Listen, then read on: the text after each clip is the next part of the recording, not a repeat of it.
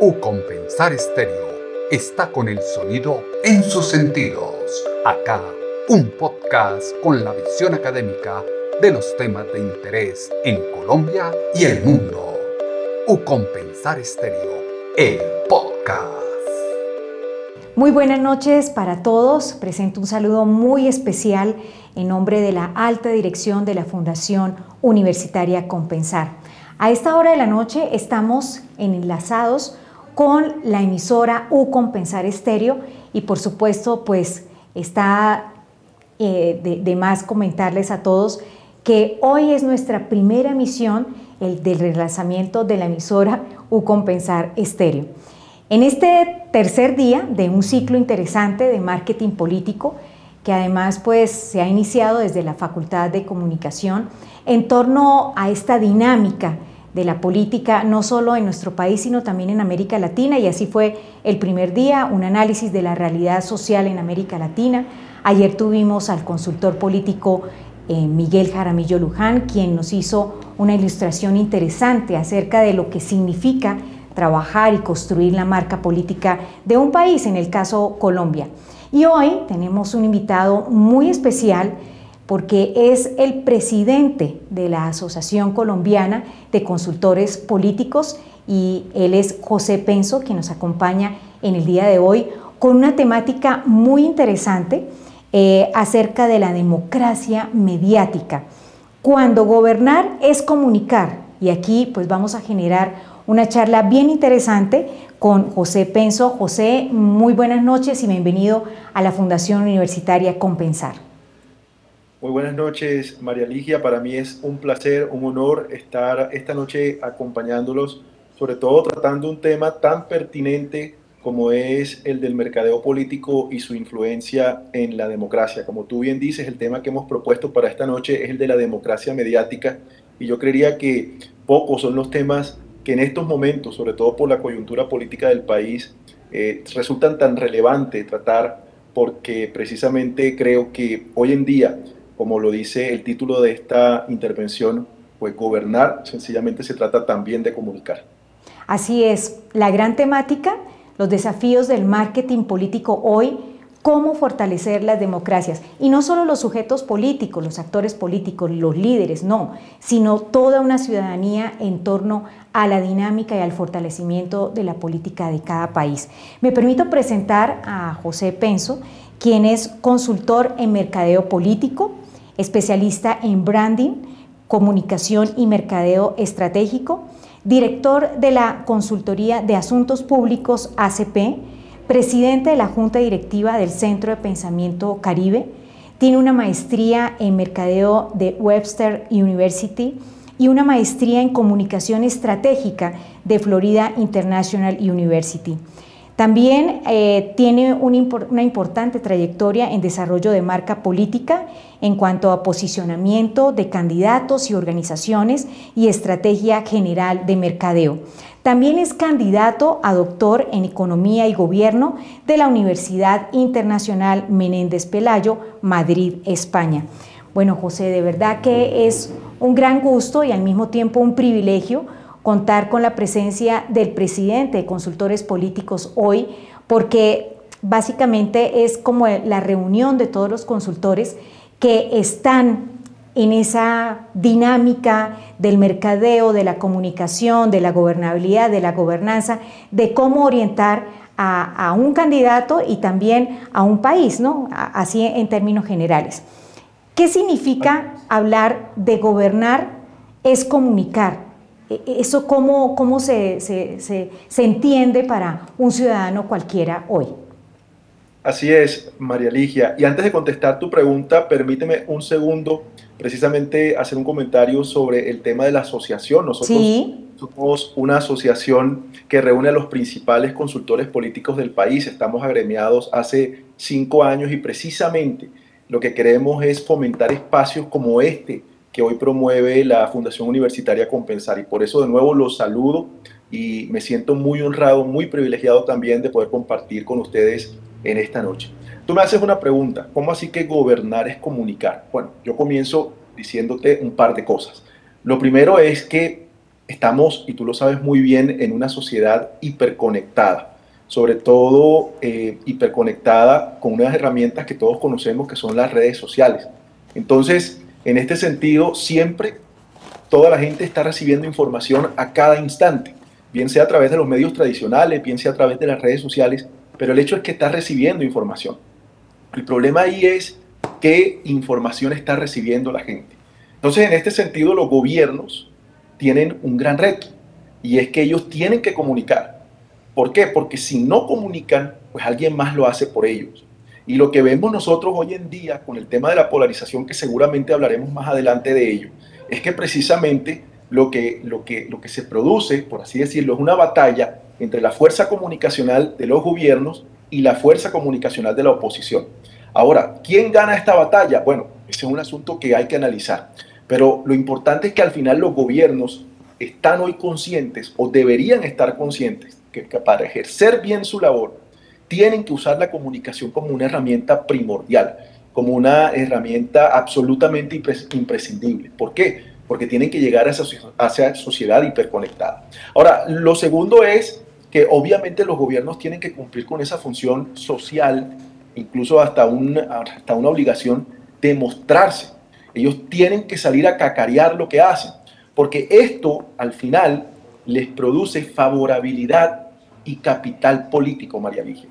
Entonces los gobiernos tienen que salir a comunicar y por eso es que hoy vemos muchos gobiernos, sobre todo de regiones, de ciudades grandes, que, que, hacen una labor de comunicación o por lo menos se esfuerzan por hacer una labor importante de comunicación. Que la hagan bien o que la hagan mal, ya ese es otro asunto. Pero por lo menos se esfuerzan por hacer una labor de comunicación importante porque saben que es la única manera que hoy tienen de llegar a ese ciudadano que al final les va a dar o les va a negar su favorabilidad y les va a permitir formar capital político. Y cuando hablamos de capital político, pues es aquello que le va a permitir a esos dirigentes, por ejemplo, reelegirse, dejar un legado, etc. Entonces estamos hablando de la comunicación como una herramienta absolutamente imprescindible y fundamental en la labor de gobernar. Por eso hoy en día gobernar es comunicar.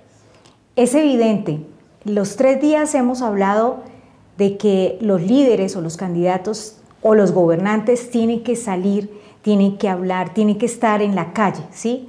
Pero ¿qué pasa con la sociedad digital? En este sentido, lo que ocurre es que, bueno, estamos hablando de, dos temas que se complementan y que tienen que ir de la mano. Ahora, eh, obviamente nada reemplaza la presencialidad. El, tema es que hoy en día, por, por, la pandemia, obviamente, la presencia política, la presencia de los actores políticos se ha tenido que trasladar a las esferas digitales. Y en este sentido el esfuerzo tiene que ser mucho mayor. ¿Por qué? Porque nos encontramos en unos espacios que si bien son abiertos, pues de alguna manera pues se concentra allí la opinión, por ejemplo, en el caso de la red social Twitter, en donde vemos que existe tanta polarización y al final el esfuerzo tiene que ser pues mucho mayor por tratar de hacer sobresalir tu voz. Entonces, yo diría que si bien es cierto que nada reemplaza la presencialidad, hoy en día no podemos desconocer esa sociedad digital que, como dicen algunos consultores, es el, el 0.2% de los votos, pero que sin duda alguna yo creo que cada vez está teniendo una eh, importancia mucho más relevante en el, en el ambiente político y que no hay que descuidar desde el punto de vista de la estrategia comunicacional, sin duda alguna. Sí, así es. Eh, José, ¿existen ejemplos claros de cómo la comunicación influye en la gestión de un gobierno? Por supuesto, y hay varios. Te puedo mostrar uno que es absolutamente familiar para nosotros. Lo que ocurrió a inicios de este año con el paro nacional. Yo soy de los que creo, por ejemplo, que los gobiernos a veces eh, no es que cometan errores, pero son más lentos que la oposición en eh, el asunto de comunicar. Yo siempre he creído que por la misma dinámica, por quizá por la misma burocracia, etcétera, hay gobiernos que no hacen tan buen papel de comunicar, sino que pierden esa batalla que mencionábamos al principio con la oposición, que quizá es más rápida, porque quizá eh, de pronto la oposición no se fija en tiempo, sino que sale enseguida con cualquier eh, argumento, mientras que el gobierno tiene que ser más responsable, tiene que utilizar canales oficiales, etcétera. En, este contexto, miren lo que pasó con el paro. Yo creo eh, que el gobierno nacional cometió un error al no socializar bien el tema de la reforma tributaria, que fue el detonante inicial de lo que ocurrió en el país a inicios de año. Entonces, si tú me estás preguntando si la comunicación influye en ese clima político o en la gestión de un gobierno, yo diría que ese es un ejemplo claro que nosotros podemos tener de cómo, debido a un error quizá, o a, eh, debido a cierta laxitud en, la comunicación, pues eso impacta la comunicación, perdón, impacta la gestión de gobierno. Yo nunca voy a olvidar tampoco el caso de Venezuela que me tomó a mí siendo quizá muy joven, por allá en el año 89, cuando estaba Carlos Andrés Pérez de presidente. Eh, lo que ha pasado en Venezuela en los últimos 20 años, para mí, sin duda alguna, y yo creo que este es un ejemplo que dimensiona claramente el papel de la comunicación en la gestión de gobierno, fue un asunto de comunicación. Yo recuerdo en el año 89, y por lo que he leído después, te repito, estaba muy joven yo para ese entonces, que Carlos Andrés Pérez que entonces era presidente de Venezuela, eh, no supo comunicar una serie de medidas económicas que tenía que implementar. Y a raíz de eso, en ese año 1989, pues se produjo lo que recordamos se llamó el Caracazo, que dio origen después a los movimientos subversivos, si no estoy mal, en febrero también, 28 de febrero, luego algo en noviembre, que eh, dio origen a la figura de Hugo Chávez. Entonces, fíjate tú cómo la comunicación termina impactando grandemente la gestión de un gobierno, en estos dos casos para mal, y lo que ha ocurrido en Venezuela por 20 años, por una mala comunicación, por una mala estrategia de comunicación. Ahora, yo te puedo poner también los ejemplos contrarios. Yo vengo de una ciudad quizá no lo han notado por mi acento, en el Caribe colombiano. Barranquilla. Barranquilla, exactamente. en donde nosotros tenemos o tuvimos un alcalde que se llama Alejandro Char, que ya ha hecho dos periodos y que yo creo que sería reelegido si se lanza un tercer periodo, porque no solamente ha hecho obras para la ciudad, pero esa es otra discusión, sino que además ha tenido una excelente estrategia de comunicación. Y ya vamos a analizar, si quieres lo hacemos más adelante, con cuáles han sido los elementos eh, de una buena estrategia de comunicación de gobierno. Pero Alejandro Char, y no lo digo yo, lo dicen las encuestas, lo dicen las mediciones, nunca bajó del 90% de favorabilidad de parte de la ciudadanía. Entonces, ¿qué ocurre? Que él construye un capital político, que era lo que te decía al principio, la comunicación te contribuye a formar un capital político que le ha permitido, permitido reelegirse una vez y muy, posible, muy posiblemente una segunda vez. Es ejemplo de cómo la comunicación, de cómo una buena comunicación también impacta una gestión de gobierno. Noventa y tanto por ciento siempre mantenido de favorabilidad. Y esa favorabilidad al final se traduce en votos. Entonces, eh, es sin duda alguna un, y en respaldo, por supuesto, en el caso de un gobierno. Entonces, es sin duda alguna un elemento importantísimo para determinar, para impactar, bien sea positivamente o negativamente, una gestión de gobierno. Sin duda Frente, Frente a esa identificación de esos casos, entonces, José, ¿qué elementos de la comunicación entran en juego para el fortalecimiento de la democracia? Y que obviamente, eh, eh, pues lo digo así, obviamente el sujeto o el líder o el gobernante, pues los tiene en cuenta. ¿Cuáles son esos elementos? Es una excelente pregunta, María Ligia, porque aquí ya vamos a, lo que yo llamo la carne de la comunicación política, a, lo que es lo fundamental esos elementos prácticos de la comunicación política. Primero, y yo creo que tú te identificas con esto que voy a decir, para hacer una buena estrategia de comunicación o una buena estrategia de mercadeo, y aquí le estoy hablando a los dirigentes que nos estén escuchando, le estoy hablando también a los estudiantes de la universidad que nos estén escuchando, es muy importante, nunca olviden esto, y es una de las cosas que uno primero aprende como consultor político, la investigación. Yo diría que el primer elemento que uno tiene que tener para plantear una estrategia de comunicación efectiva es investigar. Y cuando digo investigar me refiero a escuchar a la gente, como decías tú ahorita, a salir a la calle, a, sentir también los dolores que siente la gente. Y sobre esto quiero hacer un paréntesis porque hay algo muy curioso, María Ligia, que quizá tú has notado en las campañas políticas, y es que esto a veces se malinterpreta o se malaplica, ¿no? y vemos a los candidatos, hoy en día, no sé si tú los has visto por ahí en redes sociales, a muchos candidatos con, en, tantos lugares comunes que si montándose en los buses, que si comiéndose el sancocho, que si abrazando a los viejitos. Eso, eso no es investigar. O el viaje en Transmilenio. ¿Cómo? El viaje en Transmilenio, aquí en Bogotá. Exactamente. Eso no es investigar, ni eso tampoco es conectarse con la gente o escuchar a la gente. Eso es montar un, yo diría, pues un, teatro ahí que, al que finalmente se termina o se ha terminado burlando la gente. Es decir, ya hay tantos lugares comunes, ya son tantos lugares comunes que la gente al final pues eh, termina desconociéndolos y, por el contrario hasta rechazándolos, como ha sucedido con, con estos casos de estas fotos que han salido de los candidatos tomándose el sancochito. Entonces, hay que salir a investigar, a escuchar a la gente, hay que sentir los dolores de la gente, saber qué piensa la gente, saber qué opina la gente. Yo no hago parte ni hice parte del equipo del alcalde Char, yo sí hice parte del equipo del gobernador en ese momento, Eduardo Verano, fui uno de sus estrategas de comunicación, pero nosotros sabíamos que, por ejemplo, a pesar de que Verano también siempre mantuvo unos índices de favorabilidad muy altos, gracias a Dios, pues nosotros sabíamos que, por ejemplo, teníamos que salir a investigar cada dos, cada tres meses. El alcalde Char también lo hacía. Es decir, eso es lo que te permite la conexión con la gente. Eso es lo que te permite estar en sintonía con la gente. Entonces, ese es el primer elemento solamente de una buena estrategia de comunicación. Ahora, el segundo elemento es el tener un buen mensaje. Cuando tú investigas y cuando tú estás en sintonía con la gente, tú tienes que producir algo. O sea, ¿cuál es, cuál es, cuál es tu mensaje? ¿Qué es lo que vas a salir a comunicar? ¿Qué es lo que vas a salir a vender? Y el mensaje, dicen los americanos, es lo que es realmente importante en política. Yo creo que el mensaje es el que vende más a una figura política, o en este caso, como estamos hablando de los gobiernos y las democracias, el mensaje es lo que más termina vendiendo al gobierno y es lo que más termina fortaleciendo la democracia. Y yo creo que los ejemplos son claros. Y vamos a nombrar nada más a los dos más recientes expresidentes, sin ánimo de polarizar. El mensaje del presidente Uribe en su momento fue la seguridad y fue un mensaje absolutamente poderoso que compró el país y que le permitió estar dos veces como presidente de la República y, por cierto, salió con uno de los índices más elevados de favorabilidad y reconocimiento eh, eh, que está documentado.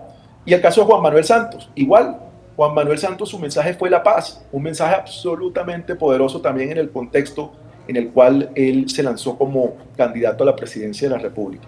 Entonces, lo que quiero decir con esto es que un segundo elemento de la comunicación, además de la investigación, es el mensaje. Hay que salir a conectar tu mensaje con la gente, o más bien tener un mensaje que conecte con la gente. Yo recuerdo que en alguna campaña que estuve, María Ligia, de un, de un gobernador, otro gobernador, no voy a decir nombres, obviamente, para no comprometer. el, sujeto quería hablar de educación, porque ese era su tema. Vamos a hablar de educación y vamos a hablarle a la gente de, de, cómo vamos a darles oportunidades para que se eduquen, etcétera. Y yo le decía, candidato, hagamos investigación y tenemos que salir a hablar de lo que nos diga la investigación porque es lo que quiere la gente. Efectivamente, salimos a hacer investigación y la investigación lo que nos mostró era que la gente quería hablar era de empleo, porque la gente lo que más le preocupaba en ese momento, y yo creo que le sigue preocupando, y ahora más en medio de una pandemia, es el bolsillo. Entonces, el mensaje tiene que estar conectado con lo que la gente quiere, con lo que la gente aspira, con lo que la gente le duele. Ese, ese, esa conexión es absolutamente fundamental. Entonces, tú me estás preguntando cuáles son esos elementos de la comunicación que la hacen efectiva, que son absolutamente importantes para que un gobierno se consolide, para que se fortalezca la democracia. Primero, la investigación. Y segundo, el mensaje, la conexión con la gente, la conexión con el pueblo. Y lo tercero, yo diría que hay que contar con buenas plataformas, por supuesto. Mira, yo tengo sentimientos encontrados acerca de las redes sociales. Eh, hay consultores que dicen, como lo dije ahorita, que las redes sociales son eh, herramientas muy poderosas, otros dicen que no tanto. Yo me inclinaría a pensar que sí lo son, pero más allá de, de las redes sociales, hay que salir a hablar, a dialogar con la gente, con todas las plataformas posibles. Estoy hablando de medios tradicionales, de medios no tradicionales, de medios informales, de diferentes tipos, de incluso de medios innovadores que nos permitan conectarnos con la gente. Te pongo un ejemplo. Cuando yo hago campañas en pueblitos muy pequeños, pues resulta ser y yo pregunto, ¿y aquí hay alguna emisora? Me dicen, no, aquí no tenemos emisora no hay una emisora comunitaria, no, no tenemos emisora comunitaria. aquí lo que funciona es el perifoneo. Y entonces resulta, ¿cómo es eso el perifoneo? Que sale un tipo en una moto o en un, en un, en un motocarro a, con, un, con un altavoz, con un teléfono, a, hacer propaganda política. Y eso también lo he visto en gobiernos, porque además he, he tenido la oportunidad de participar en programas de capacitación de alcaldías. Y cuando yo también converso con los encargados de comunicación de las alcaldías, lo que me dicen es, no, no, aquí lo que hacemos es, es perifoneo. Y quizá uno hablándoles del WhatsApp y hablándole de las redes, y resulta que me dicen, no, aquí la gente no utiliza WhatsApp, no utiliza muchas redes, de pronto el Facebook, porque es gratis, pero aquí lo que nos funciona es el perifoneo. Entonces, en ese sentido, una buena comunicación también se basa en el reconocimiento de, de esas herramientas que sean efectivas para el contexto, que sean efectivas para el, para, para el lugar, para la situación. Y allí no hay reglas escritas, ahí tenemos que salir a buscar esas herramientas pues que, que, que la gente escuche, por eso tenemos que hacer investigación para saber qué es lo que la gente escucha, dónde se informa la gente. Y por último, yo diría que también, para no extenderme en esta respuesta, María Ligia, vamos bien. Te escucho. Vamos muy bien de tiempo, así que Perfecto. interesante. Perfecto. El último elemento que yo diría que hace parte de una muy buena estrategia de comunicación o de una comunicación que fortalezca la, la democracia es el tema eh, de la interacción con la gente, de la participación. Yo creería que, que no hay que olvidar involucrar a la gente, quizás es una mejor palabra. Hay que involucrar a la gente. Y no solamente a nivel de comunicación, sino a nivel de acción, de realización de la obra de gobierno, de la gestión de gobierno. Vuelvo a ponerte el ejemplo de, eh, alcalde de Barranquilla, Alex Char. Él, él se creó un programa que se llamaba eh, Barrios a la Obra. Y si mal no recuerdo, era un programa que, que reparaba las calles o pavimentaba las calles de algunos barrios de la ciudad, pero lo hacía con mano de obra de ese barrio. Es decir, la gente se sentía involucrada, la gente se, se sentía atendida, la gente se sentía escuchada, se sentía empoderada. Yo creo que en la medida que tú fortalezcas esa gestión con la gente, pues obviamente vas a tener mejores resultados en tu estrategia de comunicación. Eso hace parte también de una buena estrategia de comunicación. Yo diría que el, principal error de la dirigencia política y el principal error de los gobiernos es olvidarse de eso, olvidarse de la gente. Y suena quizá a frases trilladas, porque siempre escuchamos eso, no, no, no nos olvidemos de la gente. Pero es que en comunicación es una realidad de apuño, es una realidad absoluta es que tienes que estar conectado con la gente, tienes que estar en constante interacción con la gente, porque finalmente eh, la, efectividad de tu estrategia de comunicación la va a dar la favorabilidad que la gente te devuelva eh, en, las mediciones. Y, y, si tú no estás conectado con la gente, pues claramente la gente eh, no te va a reconocer y peor aún te va a desconocer. Entonces yo diría que esos son los cuatro elementos de una buena estrategia para fortalecer los gobiernos y por ende la democracia desde la perspectiva de la comunicación. Bueno, ahora vámonos a otra arista de esa comunicación que debe eh, tener en cuenta el gobernante y al mismo tiempo la dinámica de una muy buena democracia. Eh, hablemos de los fake news, de esas noticias falsas, creadas además, ¿no? Y con claro. mucho ingenio.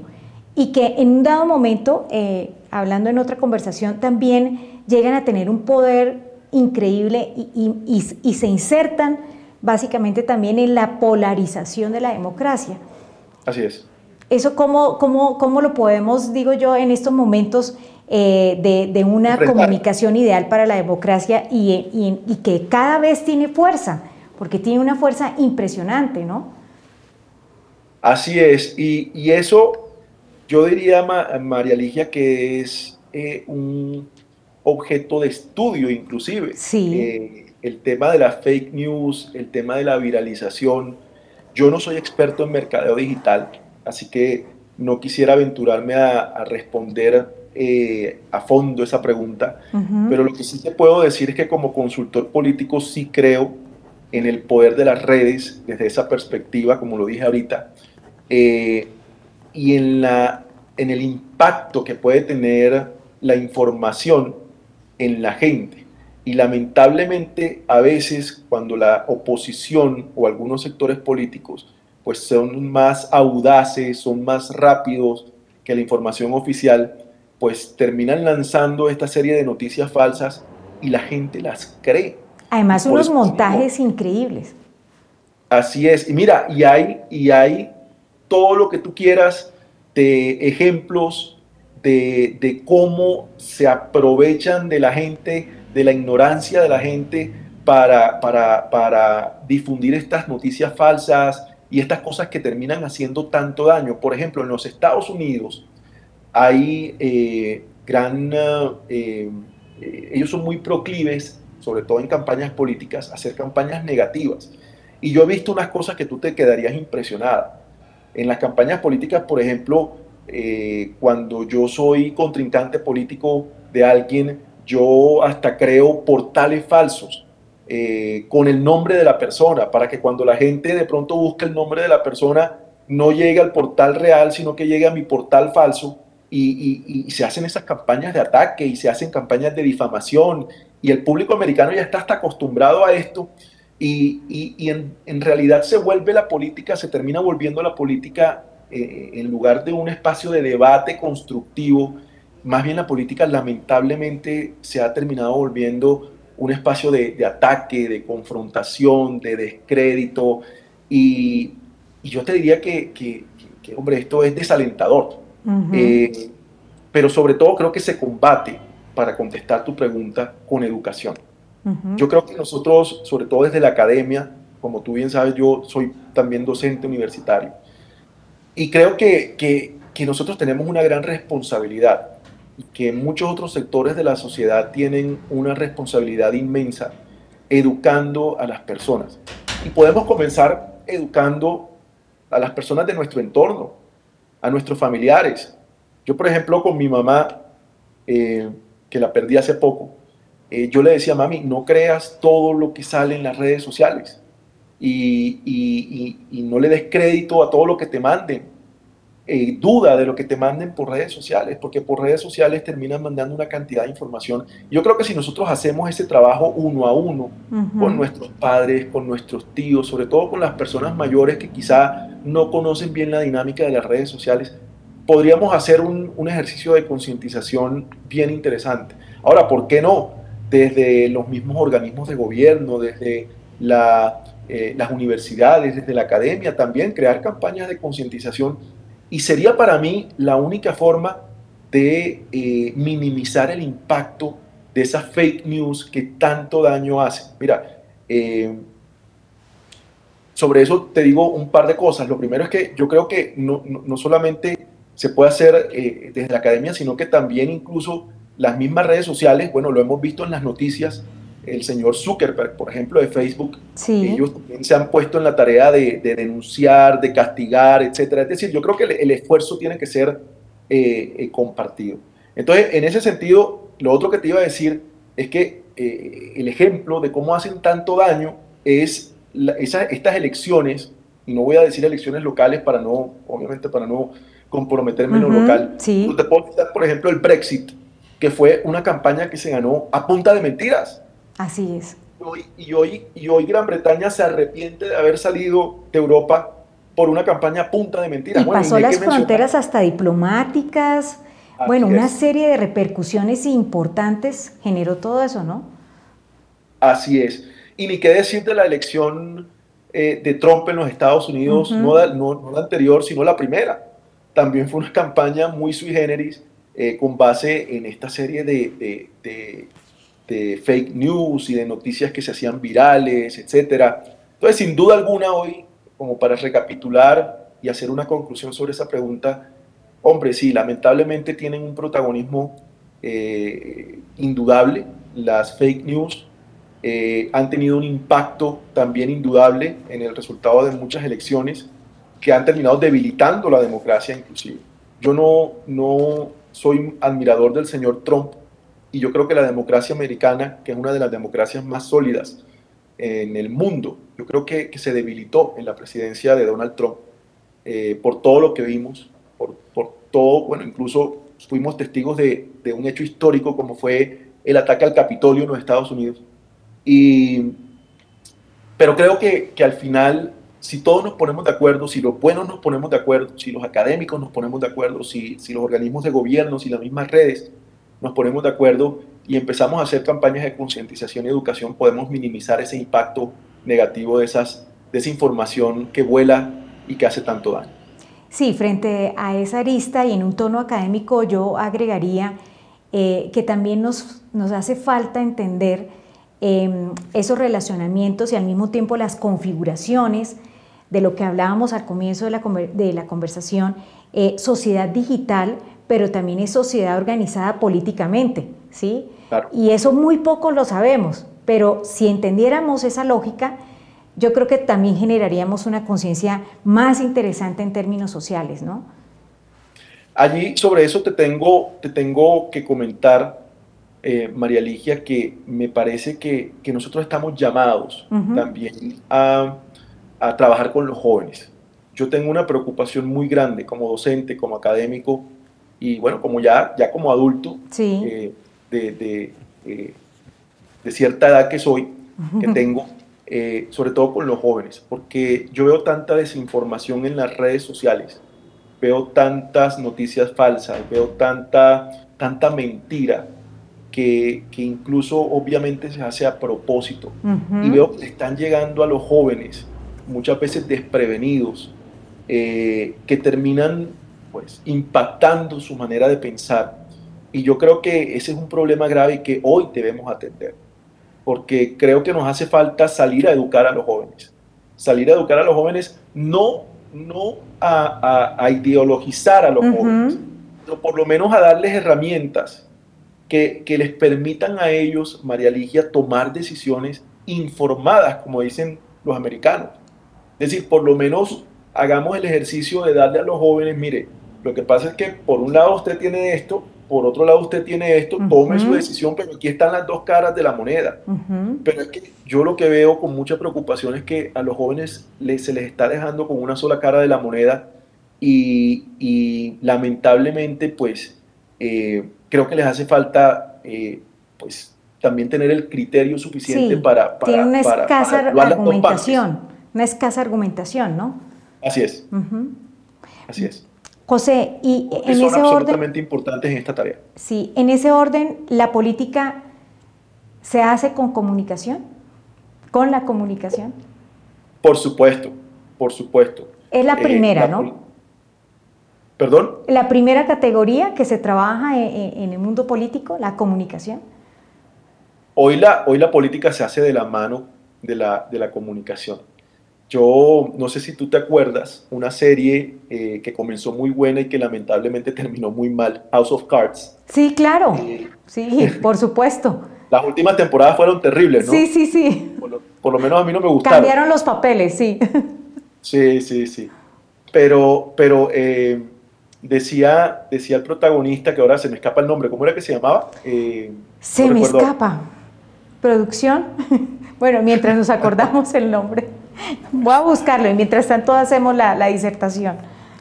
Él, él, él, él, decía algo eh, eh, absolutamente cierto y es que la política es un show mediático. Eh, al final hoy, y lo vemos en nuestra cotidianidad, cómo la política se ha vuelto un show mediático y por eso es que Kevin, cuando hablamos Kevin de hacer Space. Este, ¿Cómo? Kevin Space. Exactamente, así es, pero el personaje, el, nombre del personaje es el que se me escapa. Tenemos que hacer eh, otro programa. bueno, adelante. La política es un show. Sí, sí, sí, sí. Y, y, lo vemos en la cotidianidad, es decir, nosotros vemos cómo, cómo hoy definitivamente la política eh, se ha mediatizado totalmente. Sí, definitivamente y por eso cuando, cuando hablamos tú y yo de hacer este conversatorio, le pusimos ese nombre, es decir, la democracia mediatizada. Entonces, para responder tu pregunta, por supuesto, hoy la democracia se ha mediatizado, bueno, hoy no, desde hace mucho tiempo, pero yo creo que cada vez más toma relevancia el papel de la comunicación en la política en general. Es decir, si hablábamos al principio que para los gobiernos la política es absolutamente importante, perdón, eh, la comunicación es absolutamente importante, pues obviamente a nivel general para la política también la comunicación es absolutamente importante. Y hoy vemos como muchas figuras políticas pues sencillamente son, son celebridades, ¿no? Son celebridades mediáticas. Así es. Bueno, vámonos a otra arista de este tema tan interesante. Eh, hablando un poco del papel del mercadeo político y de los consultores políticos, eh, también que son como los, los que fomentan ese, ese impulso, ese, esa, eh, bueno, la promoción, por así decirlo, de las figuras políticas, ¿qué rol juega la ética en su actividad? Esa es una pregunta eh, bien delicada eh, y es una muy buena pregunta, María Ligia, porque los consultores políticos, a los consultores políticos se nos ha señalado de muchas cosas lamentablemente negativas eh, bueno, porque hay consultores políticos que han creado como ese aura de misterio alrededor de ellos y entonces dicen que son pues eh, reyes de la desinformación, etcétera, que son las personas que están, que están detrás de la estrategia pues oscura de las campañas, detrás de todos esos ataques. Eh, y por eso me gusta que hagas esta pregunta, porque yo como presidente del gremio de consultores políticos tengo que salir a defender mi, mi profesión. Obviamente yo no puedo salir a abogar por todos y cada uno de los consultores políticos. Pero sí te puedo decir que los consultores políticos en su inmensa mayoría somos profesionales que nos ceñimos a principios éticos, que entendemos que pueden haber campañas de contraste, que pueden haber campañas de ataque, que son cosas válidas, pero ya cuando nos metemos o, nos quieren meter, señalar de temas de difamación, de temas de calumnia, de injurias, etcétera, pues, pues no son todos los consultores políticos y, mucho menos a veces, pues no son los consultores políticos, porque es que una campaña es muy grande y hay muchísima gente dentro de una campaña, María Ligia. Entonces, ¿qué culpa tengo yo si yo llego a una campaña como estratega político, por decirte algo? ¿Y qué culpa tengo yo que el muchachito que está allí como community manager y tiene un computador tenga una cuenta falsa y empiece a atacar al otro candidato? ¿Qué culpa tiene el consultor político de eso? Ninguna. Porque es que en una campaña hay cientos de voluntarios y, y en cualquier campaña puede haber alguna gente malintencionada. Entonces yo sí tengo que salir a defender mi gremio, a decir, mire, la inmensa mayoría de consultores políticos somos profesionales éticos, somos profesionales respetuosos de la ética, que queremos conducir los debates con mucha altura, con mucho profesionalismo y queremos ayudar a profesionalizar la política y a, defender, a consolidar la democracia en el país. De hecho, esos son los dos principios de nuestra asociación. Profesionalizar la política y eh, consolidar la democracia, no solamente en Colombia, porque es que nosotros trabajamos afuera. Yo he tenido la oportunidad de trabajar en Ecuador, he tenido la oportunidad de trabajar en Perú. Nuestros consultores, la inmensa mayoría son internacionales. Trabajan en Honduras, trabajan en Argentina, trabajan en, trabajan en México. Y yo diría más bien que, que los consultores políticos colombianos son excelentes profesionales eh, profesionales de exportación que precisamente salen eh, a defender lo que creen, porque entre otras cosas hay consultores políticos que también tienen sus preferencias ideológicas y eso es absolutamente válido y respetable. Hay consultores políticos que se identifican con sectores de derecha, hay consultores políticos que se identifican con sectores de izquierda, con sectores de centro. ¿Y así tiene que ser? ¿Así tiene que ser? ¿O el consultor político es imparcial? ¿Cómo, cómo, cómo funciona eso, porque de verdad me genera curiosidad e inclusive em, a la hora de realizar este ciclo de conferencias, pues en el entorno preguntan, ¿y este consultor es de aquí o de allá, de dónde, etcétera? ¿Sí? Pues porque indudablemente eh, eh, surgen los discursos también de corrientes políticas. Esa es una excelente pregunta.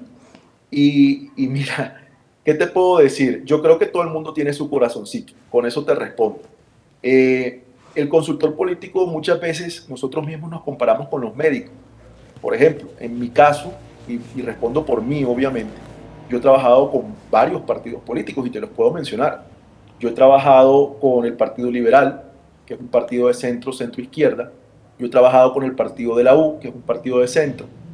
Yo he trabajado con Cambio Radical, que es un partido de centro, centro-derecha he trabajado con el Partido Conservador, he trabajado con el Centro Democrático. Y en ese sentido, pues siempre que no haya un candidato o un partido que rompa mi, mi, mi ideología, mis creencias, mis valores más bien, pues yo no tengo problema. Para mí esos partidos, y, esto es una pregunta muy pertinente por lo que pasó hoy con Catherine Ibargüen, no sé si te enteraste, que mucha gente se va a criticarla porque, porque es candidata al partido de la U, pero para mí los partidos políticos son instituciones de una democracia. Yo no tengo problema con salir a trabajar con, con, con partidos políticos que defiendan la democracia, que trabajen por la democracia, que tienen críticas, sí, por supuesto, pero son instituciones al interior de una democracia. Ahora, ¿con quién, si no, ¿con quién no trabajaría yo? Con un partido político que vaya contra la democracia o con un candidato que vaya contra la democracia. Entonces, en ese sentido, como te decía, los consultores políticos somos a veces como médicos, porque no podemos decir, a menos que nos contrate un partido como en Estados Unidos, en donde sí te contrata un partido y eres exclusivo de ese partido, los consultores son o demócratas o republicanos, pues yo creería que, que, a uno como consultor le toca trabajar con varios partidos políticos, pero que al final, como te dije al principio, uno tiene su corazoncito. Claro. Y conozco el corazoncito de varios de mis colegas, obviamente no, no lo puedo salir a decir, pero sé que ese corazoncito en varios de ellos, algunos están más orientados hacia la izquierda y otros están más orientados hacia la derecha. Y, y eso es absolutamente válido. Claro. Hoy la Asociación Colombiana de Consultores Políticos, y usted pues a la cabeza de esta asociación, Mm, ¿Cómo ven la democracia hoy en Colombia y todo este proceso electoral? Esa es una pregunta interesante. Eh, mira, y te voy a responder a nombre propio. Yo no, no, no, no quisiera responder a nombre de Acopol, porque comprometería el nombre de Acopol, el nombre de la Asociación Colombiana de Consultores Políticos. Además, porque entre otras cosas, eh, por situaciones personales estoy de licencia en la presidencia en estos momentos. Entonces, lo que sí te podría responder a nombre personal es que yo creo en la democracia colombiana y yo creo que a pesar de todos sus errores, y este es un mensaje que, que tal vez quiero ir dejando a todas las personas que nos están escuchando, yo creo que, que una democracia a pesar de todos sus errores sigue siendo el mejor sistema de gobierno para la gente y por la gente y de la gente. Yo honestamente, a mí honestamente me asustan los experimentos a mí me asustan los mesías, la gente que, o los dirigentes políticos que eh, se proclaman o se autoproclaman a sí mismos como los salvadores. Honestamente, esos me asustan y yo lo digo eh, sabiendo que quizá voy a ser criticado, pero te lo digo de corazón, yo prefiero a veces un político eh, que, que, esas figuras nuevas y que uno no conoce con que vayan a salir porque tomo el ejemplo eh, de los vecinos de Venezuela, en donde la gente por castigar a la clase política, pues miran lo que terminó su vida y ya llevan 20 años en eso. 20 años de desolación, 20 años de hambre, 20 años de miseria, 20 años de migración, que además nos está afectando aquí en Colombia. Entonces yo, yo lo que sí te digo a título personal es, yo creo en la democracia colombiana, y creo que a pesar de todos sus errores, es el mejor sistema de gobierno para la gente. Ahora, que hay que corregir cosas en nuestra democracia, por supuesto, porque aquí no vamos a decir que todo es perfecto. Y yo como ciudadano tengo mis críticas, por supuesto. A mí no me cuadra, por ejemplo, eh, el tema de que, de que los organismos de control tengan que ser afines al gobierno, por decirte un ejemplo. Esos serían cosas que se pueden mejorar al interior de una democracia, que se pueden eh, eh, construir al interior de una, democracia. Pero al final me quedo mil veces con una democracia imperfecta y no con una dictadura perfecta. Finalmente, ya ahora sí, a nombre de, la asociación ACOPOL y esas conversaciones internas, sí, en torno a, la actualidad, a lo que tenemos hoy el país, eh, incertidumbre, tensiones, conflictos, todavía deudas sociales, crisis económica, etcétera, o sea, un gran desafío. Eh, ¿Qué les preocupa a los consultores políticos de Acopol de cara a, esa, a esa evolución de nuestra democracia? Esta es otra excelente pregunta que haces, María Ligia. Y, y de nuevo, yo quisiera primero responderte a título personal, pero creo que recojo también la opinión de muchos consultores por lo que he visto en sus redes, porque nosotros obviamente nos seguimos entre nosotros. Y yo sí veo muchos consultores políticos colombianos preocupados con el tema de la desinformación de la gente. Eh, de la emocionalidad. Yo he hablado, y esto tú ahorita me preguntabas fuera de cámara por el tema de la, de la, de la, de la, de la charla desde una perspectiva académica. Y, y, yo, yo sí quisiera proponer un tema eh, de investigación, de análisis, de discusión, y es el de la emocionalidad en el ciudadano. En el, en el, en incluso a nivel de marketing también podemos hablar de la emocionalidad del consumidor, de cómo la gente siempre termina votando o casi siempre termina votando o eligiendo o tomando decisiones con la emoción más que con la razón. A nivel personal me preocupa mucho y sé que también hay consultores preocupados con que finalmente los debates electorales se llevan a un plano emocional en el que la gente termina votando muchas veces en contra de, y esos votos en contra de son los que nos llevan a situaciones que no queremos. Entonces, ¿qué es lo que nos preocupa, hombre? La desinformación, de nuevo, la formación, la necesidad de la formación de la gente, para que la gente vote, ojalá, y, esto es casi que, yo lo voy a decir imposible, pero es muy difícil, ojalá terminemos votando más con la razón que con la emoción y esto sería un tema de, digno de estudio además, eh, porque finalmente las emociones nos gobiernan y cuando se, se, elige con la emoción muchas veces se cometen errores. Yo creo que ese es un tema de mucha preocupación. Así es. Em, hay un profesor de apellido Maldonado, Hernando Maldonado, español, que precisamente tiene un libro que habla de la emocionalidad de las democracias. Y es muy interesante y podríamos también eh, desarrollar en otro momento ¿sí? un espacio más que de, análisis, sino de hacer propuestas e identificar ¿no? por, por qué nos, nos, llevamos o nos dejamos llevar o, o, al mismo tiempo también no sabemos poner los límites o los criterios o las argumentaciones. Es un tema muy interesante. Finalmente somos más corazón que razón y eso es algo muy propio del ser humano. Entre otras cosas porque es que acuérdate que nuestro primer cerebro, y aquí me voy a meter un poquito en temas técnicos, pero acuérdate que nuestro primer cerebro es el reptiliano, que es el cerebro precisamente de los instintos. Y después del cerebro reptiliano, pues viene el cerebro límbico, que es el de las emociones. Entonces, lo primero que nosotros siempre vamos a reaccionar antes que con la razón, con el cerebro córtex o con el neocórtex, es con la emoción, es con el instinto. Y por eso es que se dice que los ciudadanos votamos con cuatro, con cuatro órganos.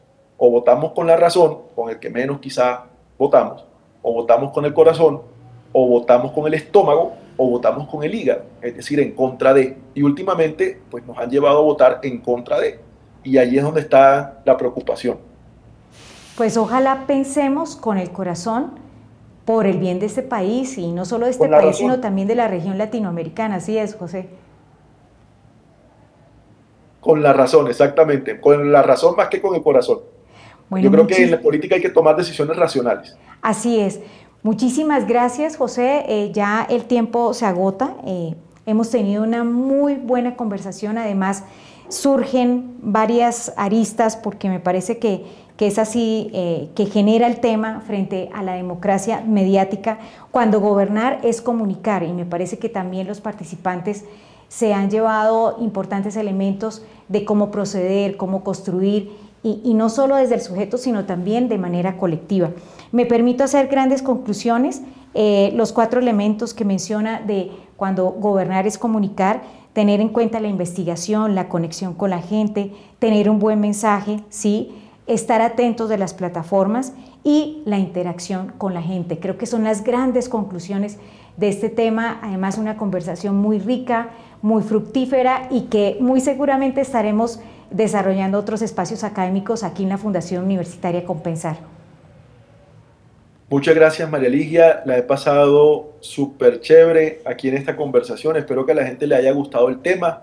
Y aquí a nivel personal y a nivel de la asociación quedamos absolutamente a la orden de lo que compensar, la Fundación Universitaria Compensar pues requiera, porque estamos más que disponibles a consolidar nuestra democracia y, y por supuesto creemos que la academia es el principal aliado para lograr esto. Así es, muchísimas gracias y de verdad a todos por su participación y estar en este enlace interesante con la emisora U Compensar Estéreo. Y nada, nos veremos en otro ciclo de conferencias en noviembre en la Semana de la Innovación en torno al marketing político. Feliz tiempo para todos. U Compensar Estéreo está con el sonido en sus sentidos. Acá, un podcast con la visión académica de los temas de interés en Colombia y el mundo. U Compensar Estéreo, el podcast.